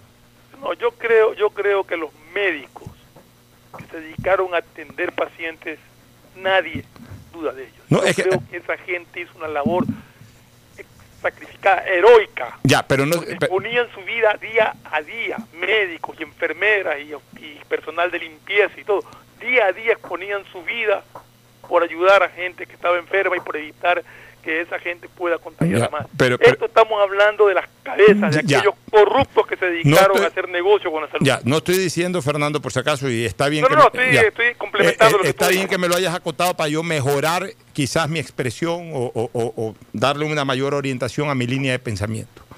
No es que estoy diciendo que, que los médicos y los paramédicos que lucharon contra la enfermedad estén involucrados en esto. No, no, no, tú Pero- estás pero termina- y yo te esto, esto- ratificando. esto- esto termina siendo un lunar, o sea, opaca el rendimiento de ellos. Porque sumadas las dos cosas, que hubo muchos muertos por, por- por una mala estructura sanitaria que, que hay en Guayaquil y hay en el Ecuador y que está totalmente comprobado. O sea, hospitales incompletos, eh, y- y no solamente incompletos cada uno de ellos, sino insuficientes para la cantidad de población que hay en nuestra ciudad, por ejemplo. Ya, sumado a eso, que es de carácter, eh, hablemos así, científico, el tema de la mortalidad, que no pudieron ser atendidos todos como debían haber sido atendidos y salvados. Se suma esta mancha putrefacta de la corrupción, ajena totalmente al círculo médico y paramédico, pero la gente termina hablando más y recordando más en el COVID el escándalo y los bochornos en los hospitales que la lucha que hubo en esos mismos hospitales por gente sana, por gente noble, por verdaderos científicos o gente totalmente entregada al voluntariado que luchó contra la enfermedad y que recibió a 2.000, 3.000, 4.000 pacientes, 5.000 pacientes, 10.000 pacientes, 100.000 pacientes. De esos se murieron 1.500, 2.000, se salvaron 10.000 o 15.000. Y no valoramos esa lucha titánica, luchando incluso, incluso contra las adversidades de una mala estructura sanitaria, de una insuficiencia en estructura sanitaria, de tantos actos de corrupción al interior que ha generado que falten elementos, que falten eh, insumos, que falte tecnología incluso. Y sin embargo, y a pesar de aquello, lucharon y nos ayudaron a salir. Y nos ayudaron a salir de esta desgracia. Los médicos y los paramédicos de los hospitales, los que estuvieron ahí de guardia, los que aguantaron incluso la posibilidad de ser infectados. Muchos de ellos se infectaron y algunos hasta murieron. Son los verdaderos héroes de esta lucha sanitaria que tuvo Guayaquil y que ha tenido el Ecuador. Pero lamentablemente esa lucha se ve opacada, porque la gente es así, porque la gente va más a lo mediático, va más a lo negativo, se deja alar más por lo negativo. Y entonces hoy todo el mundo habla de la corrupción en los hospitales, hoy todo el mundo habla de la cantidad de muertos que hubo en Guayaquil, pero no hablamos de la noble tarea de los médicos que nos ayudaron a pesar de todas esas adversidades a que los muertos crezcan en cantidad y que nos ayudaron a que esos hospitales insuficientes y con todo por lo menos hayan podido cumplir de alguna manera con su servicio. Entonces yo sí quiero resaltar a los médicos y paramédicos, desde el camillero, desde eh, el asistente, la enfermera, el médico, el médico especialista, el médico de emergencia, todos ellos que lucharon y trabajaron, creo que debe, haberse, debe hacerse una especie de listado. Y por lo menos en la ciudad de Guayaquil, propongo eso a la municipalidad de Guayaquil, que se elabore un listado para que cada uno de estos verdaderos médicos y paramédicos reciban una condecoración especial en la fecha de julio. Se les dé una, una condecoración, sean los grandes condecorados, ellos son los héroes del año. Debería, debería de, en algún lugar, posible en el Malecón 2000 o en algún lugar erigirse una placa o, algún recordatorio de la labor sacrificada de estos médicos, y, el agradecimiento para ellos va a ser eterno. Y yo les, yo les recomendaría que les hagan un, medallón a cada uno de ellos, un diploma. A lo mejor no, se los entregan a todos de manera directa en la sesión de octubre, en la sesión de julio, porque son posiblemente varios centenares y, eso toma mucho tiempo. A lo mejor eh, en un par de pabellones o en los pabellones eh, o, en, un maniquí con un gran mandil de médico y otro con, un, el uniforme de enfermera, eh, se les pone el galardón de julio a estos maniquíes como representando que es a, los médicos que lucharon y a las enfermeras y al personal paramédico que luchó contra la enfermedad y aparte se les hace llegar a los hospitales o a sus casas estos medallones. Pero ellos son los verdaderos héroes del año. E, esta vez, eh, sinceramente, no nos gustaría eh, ver por lo menos en la de julio, ya octubre es otra cosa porque son los 200 años ahí ya, pero por lo menos para este aniversario de julio, eh, nos gustaría ver ese reconocimiento a los médicos, más allá de a otras personalidades de la vida ciudadana, más allá de a otras entidades públicas o privadas, que bomberos, que eh, tránsito. Está bien, eso normalmente siempre se les hace reconocimientos, que profesores, siempre se les hace reconocimientos. Y está bien que se les haga reconocimientos y que se les siga haciendo reconocimientos con historia. Pero proponemos que en esta festividad de julio, no sé cómo va a ser la sesión solemne del municipio, si ya para julio puede ser una sesión eh, habitual, lo veo muy difícil, seguramente será también una sesión virtual o una, ciudad, una sesión muy limitada en cuanto a confluencia de gente, pero de la manera en que se la diseñe, sugerimos de que se le entregue un reconocimiento a la clase médica guayaquileña, pero especialmente a los que estuvieron luchando. Tampoco que todos los médicos estuvieron metidos. Puntualizar los que sí estuvieron en los hospitales y en clínicas luchando contra el COVID. Eso de alguna u otra manera sí se puede registrar y a ellos hacerles llegar un galardón. Y obviamente a la clase médica, que no necesariamente tiene que ser al colegio de médicos ni a la federación de médicos, porque todo eso termina siendo politizado a la larga. Todas son entidades que a la larga tienen algún tema de tinte e interés político. Que sea la clase médica, la clase médica está representada por un mandil, el médico, por uniforme, la enfermera o el paramédico. Ahí se pueden hacer un par de maniquíes, vuelvo a repetir, y se les pone el galardón a, ellos, o sea, para que sienta el, camillero del hospital tal o la enfermera de la clínica tal, sienta que ese galardón que están poniendo ahí es para ella o para él. Y aparte se les hace llegar. Yo creo que ellos son los grandes héroes nacionales eh, y son los grandes héroes de la ciudad. Se los aplaudió poco, en España los aplaudían todos los días, afuera de los hospitales, en los balcones de los edificios. Aquí se los ha aplaudido poco, pero en parte se los ha aplaudido poco porque todo terminó confundido con esta maraña de corrupción en los hospitales. Entonces la gente habla más de la corrupción en los hospitales que de la noble tarea de los médicos en los mismos. Entonces eso ojalá se pueda corregir y esta sugerencia que le vamos de aquí, de este programa al municipio de Guayaquil, para que en la sesión del mes de julio los médicos sean los grandes galardonados de la jornada cívica de ese día. Nos vamos a la pausa y retornamos con el segmento deportivo. El siguiente es un espacio publicitario apto para todo público.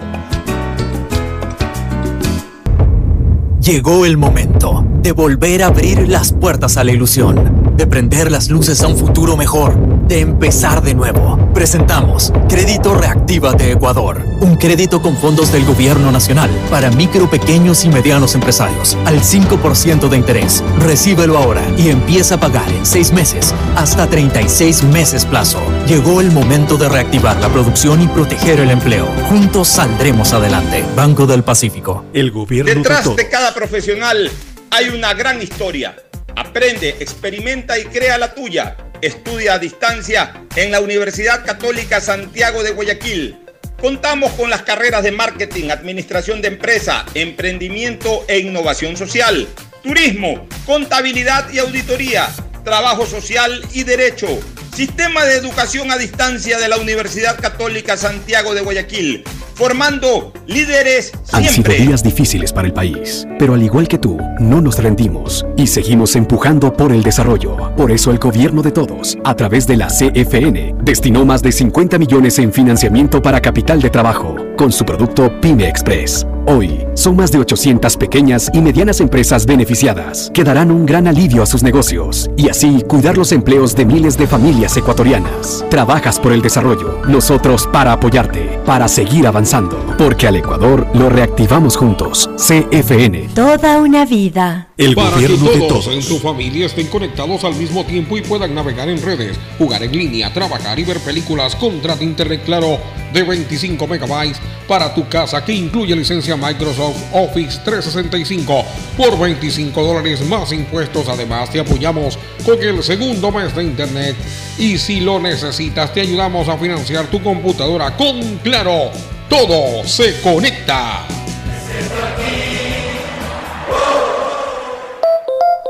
Han sido días difíciles para el país, pero al igual que tú, no nos rendimos y seguimos empujando por el desarrollo. Por eso el gobierno de todos, a través de la CFN, destinó más de 50 millones en financiamiento para capital de trabajo, con su producto Pyme Express. Hoy son más de 800 pequeñas y medianas empresas beneficiadas que darán un gran alivio a sus negocios y así cuidar los empleos de miles de familias ecuatorianas. Trabajas por el desarrollo, nosotros para apoyarte, para seguir avanzando, porque al Ecuador lo reactivamos juntos. CFN. Toda una vida. El gobierno de Seamos todos. responsables con los héroes de nuestras calles. En esta emergencia sanitaria, recuerda desechar las mascarillas y guantes en una funda separada de la basura común. Protégela con otra funda y cuando la saques, rocía cloro sobre ellas. Tampoco deseches objetos contaminados en las calles y si son de gran volumen, llévalos a los centros de acopio autorizados. Encuentra las direcciones en www.puertolimpio.com. Puerto Limpio, juntos por Guayaquil. Si quieres estudiar, tener flexibilidad horaria y escoger tu futuro, en la Universidad Católica Santiago de Guayaquil trabajamos por el progreso en educación, ofreciendo cada día la mejor calidad. Estamos a un clic de distancia. Contamos con las carreras de marketing, administración de empresa, emprendimiento e innovación social, turismo, contabilidad y auditoría, trabajo social y derecho. Sistema de Educación a Distancia de la Universidad Católica Santiago de Guayaquil, formando líderes siempre. Llegó el momento de volver a abrir las puertas a la ilusión, de prender las luces a un futuro mejor, de empezar de nuevo. Presentamos Crédito Reactiva de Ecuador, un crédito con fondos del gobierno nacional para micro, pequeños y medianos empresarios, al 5% de interés. Recíbelo ahora y empieza a pagar en 6 meses, hasta 36 meses plazo. Llegó el momento de reactivar la producción y proteger el empleo. Juntos saldremos adelante. Banco del Pacífico. El gobierno de todos. Hay sonidos que es mejor nunca tener que escuchar. Porque cada motor es diferente. Desde hace 104 años, Lubricantes Gulf mantiene la más alta tecnología y calidad en línea de aceites para motores a diésel y gasolina. Está hecho con una fórmula especial para dar excelente protección a todo tipo de motores, evitando el desgaste prematuro de pistones, anillos y árbol de levas, ayudando a mantener limpio el motor y libre de depósitos que se forman por las altas o bajas temperaturas. Dele a su motor lo que se merece. Lubricantes Gulf, la más alta tecnología en lubricación. 104 años preservando la vida de su motor. Lubricantes Gulf. Gulf es más lubricante.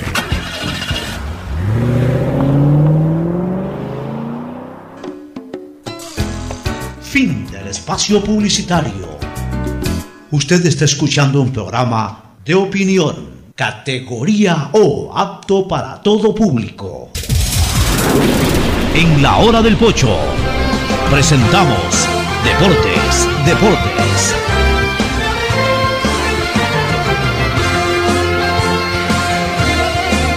Bueno, retornamos, retornamos al segmento deportivo con Mauricio Zambrano Izquierdo. Antes, déjame, Mauricio, antes de entrar al segmento deportivo, eh, saludar a, a- a gente que yo aprecio mucho, como el caso de Nicolás Castro Patiño, un tremendo jurisconsulto y hombre de patria realmente, que nos envía un mensaje que me parece muy interesante señalar. Dice, he salido a labores agrícolas y puedo notar que los agentes de tránsito están ávidos por citar.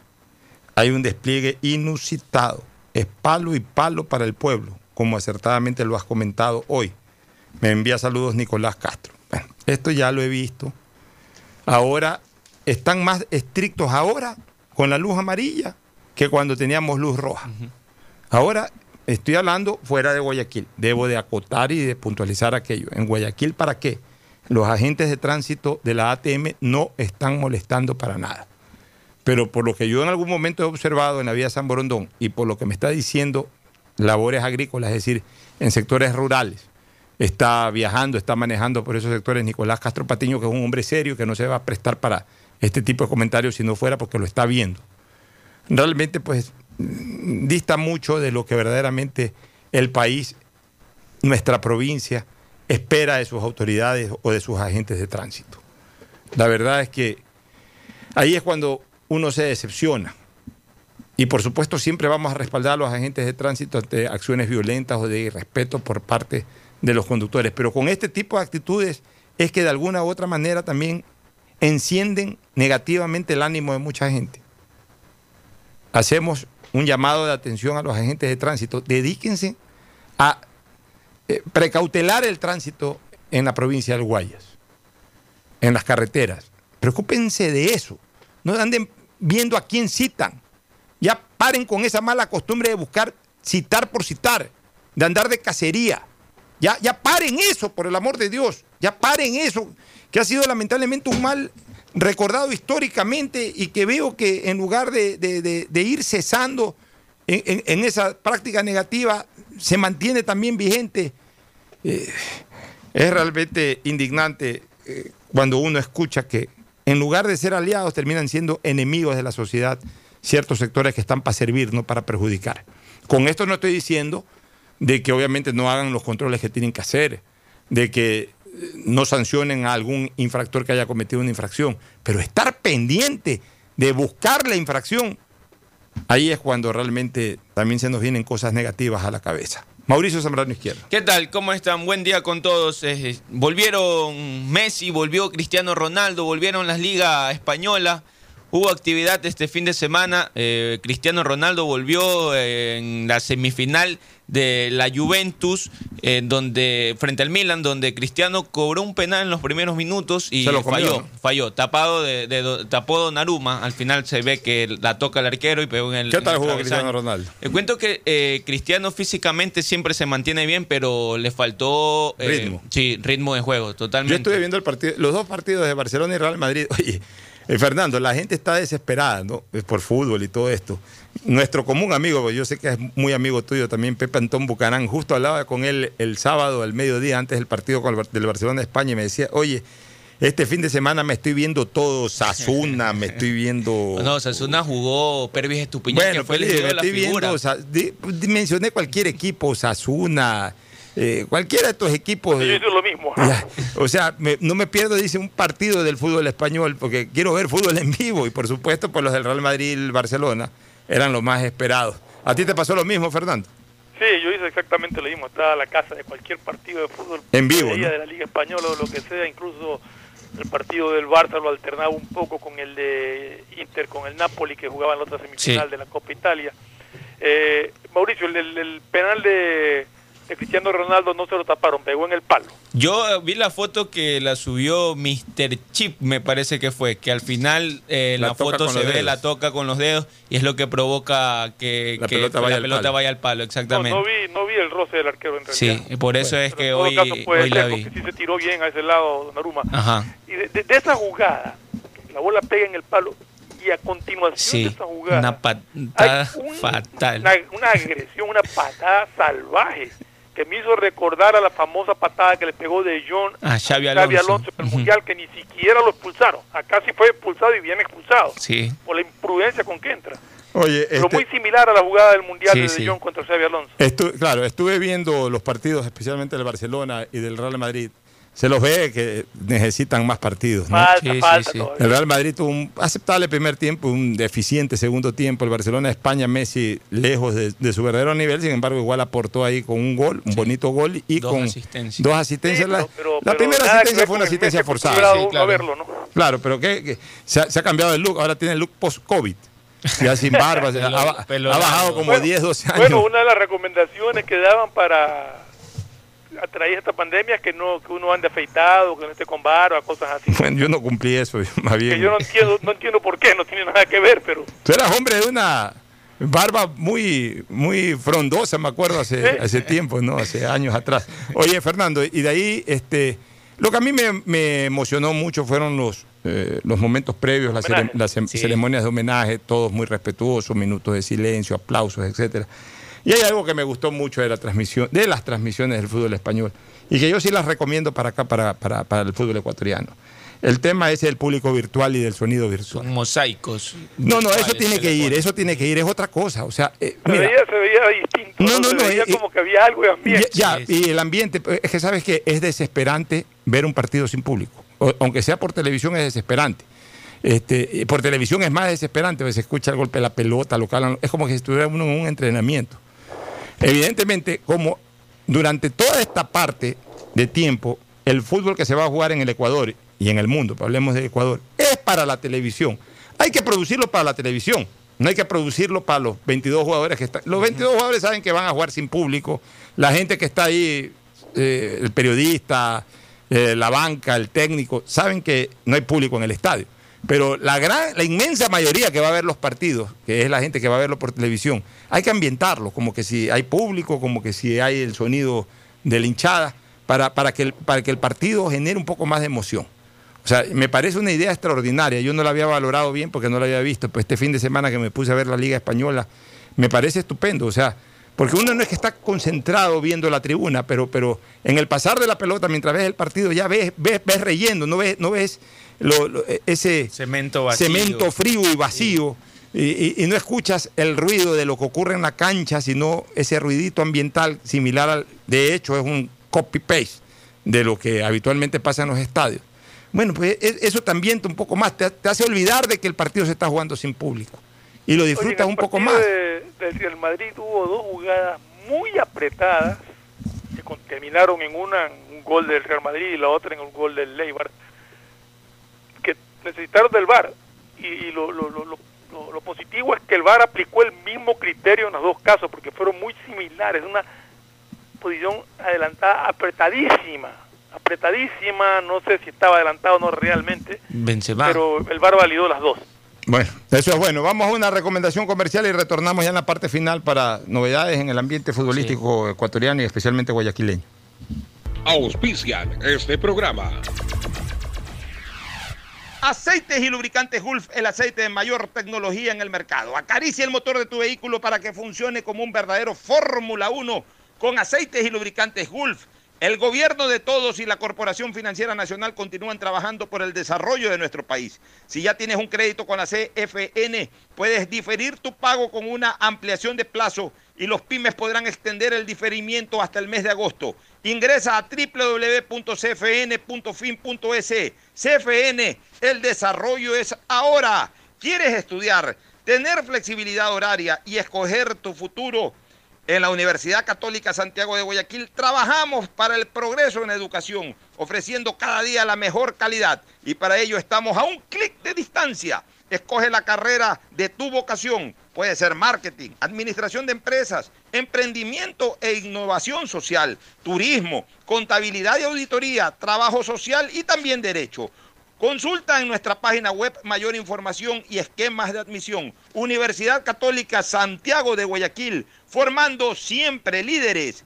Llegó el momento de volver a abrir las puertas de tu negocio con el crédito Reactívate Ecuador impulsado por el gobierno nacional al 5% de interés a 36 meses y los primeros 6 meses son de gracia. Solicítalo hoy en el Banco del Pacífico, el Banco Banco del Ecuador. Ahora vas a poder disfrutar del doble de gigas para que puedas navegar el doble en tus redes, tu trabajo y tus estudios y también compartir el doble con tu familia y amigos. Activa el nuevo paquete prepago de 2 gigas que viene con más llamadas ilimitadas a 5 números claro, 100 minutos a otras operadoras y gigas gratis para llamar y videollamar por WhatsApp y Facebook Messenger, todo solo por 5 dólares. Conéctate más sin pagar más.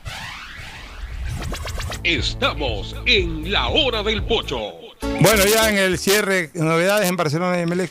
Hoy volvió este Y en el Gabriel City- Márquez. y en el City también se Le cuento que, que hoy volvió Gabriel Márquez. Él no estuvo, él no volvió, él no retornó a los entrenamientos la semana pasada por permiso del nacimiento de su segundo hijo y hoy ya retomó los entrenamientos. Eh, hoy también Emelec tuvo su primera rueda de prensa virtual eh, donde habló Ismael Rescalvo. ¿Qué dijo Rescalvo? Eh, le consultaron acerca de, de jugadores como Joao Rojas, que eh, hay rumores en Brasil que lo Joao Rojas el, el primero. Joao Rojas Yoshimara. Yo, El- Joao Rojas uno. Porque ese fue el primer Joao Rojas, el Bueno, que jugó ya en MLE hace 10 años. No, no, el Joao Rojas, el, de- el que está en Emelec. Ah, ese se va a Brasil ahora. Se preten- lo pretenden en Brasil, en el Sao Paulo, pero habló Rescalvo y dijo que el jugador por el momento es de Melec y él no tiene conocimiento acerca de, de alguna posible transferencia de Joao Rojas. Sobre los entrenamientos que dijo Rescalvo. Esta semana seguramente se aumentan más la intensidad en los entrenamientos en todos los equipos. Se hablaba eh, Ismael Rescalvo. eh, como todos los, los como todos los jugadores también eva- eh, los evaluaron y físicamente están bien. Dos, tres jugadores se habló que tuvieron un exceso de, de sobrepeso, unos tres kilos de más eh, de lo que dijo Rescalvo, pero que seguramente con el entrenamiento de las semanas los irán manteniendo. lo de Liga que anunciaba Gaibor o que se mencionaba No, no, Gaibor, eso todo- no- no ha nadie va a contratar a nadie. No, le cuento que eh, los que sí han hecho movimiento es el Aucas, que ya hablábamos. Sí, el Aucas trajo tuvo tres jugadores. tres eh, no, salieron tres jugadores. También salió su técnico eh, Máximo Viñafañe. Eh, y l- rap- el, días después, Aucas anunció, hizo oficial el, el anuncio del nuevo director técnico que es Darío Tempestá. Tempestá. Que- ajá, él ya estuvo en, en Aucas, me parece, e incluso esta temporada, este año, estaba dirigiendo al América de Quito. Ya, ok, perfecto. Y, y no, hay, nuevo- no hay más contrataciones de jugadores, nada. De jugadores se habla de que Aucas haría una, un trueque con, con Independiente del Valle. Exxon Montaño pasaría a ser eh, jugador de- del Independiente del, Ah, Valle- del. Valle y Alejandro Cabeza iría al Aucas por préstamo. Bueno, buen refuerzo para Independiente del Valle. Y también para Aucas, me parece Ya, que eh, Alejandro Cabeza es un, Ya, un el, buen 20 jugador. el joven. 22 se reúnen los equipos para, para definir el formato de campeonato que arrancaría entre el 17 y 18 de Sí, julio. El 22 de junio la reunión y el 17 y 18 de julio arrancaría el torneo. Y este, este miércoles la reunión en Comebol virtual con presidente y vicepresidente de la FEF. ¿no? Así es. ¿Alguna otra cosa, Fernando? No, el consejo de siempre poco a poco vamos volviendo a la normalidad, ya empezamos a reanudar actividades, empezamos a, a tener eh, ya a disfrutar más de, de cosas que eran parte de la vida cotidiana, pero no nos descuidemos, sigamos con las precauciones, sigamos haciendo caso de las precauciones que hay que tomar, mascarilla, distanciamiento social, y poco a poco vamos reintegrándonos a, a- a una vida normal. Gracias por su sintonía. Este programa fue auspiciado por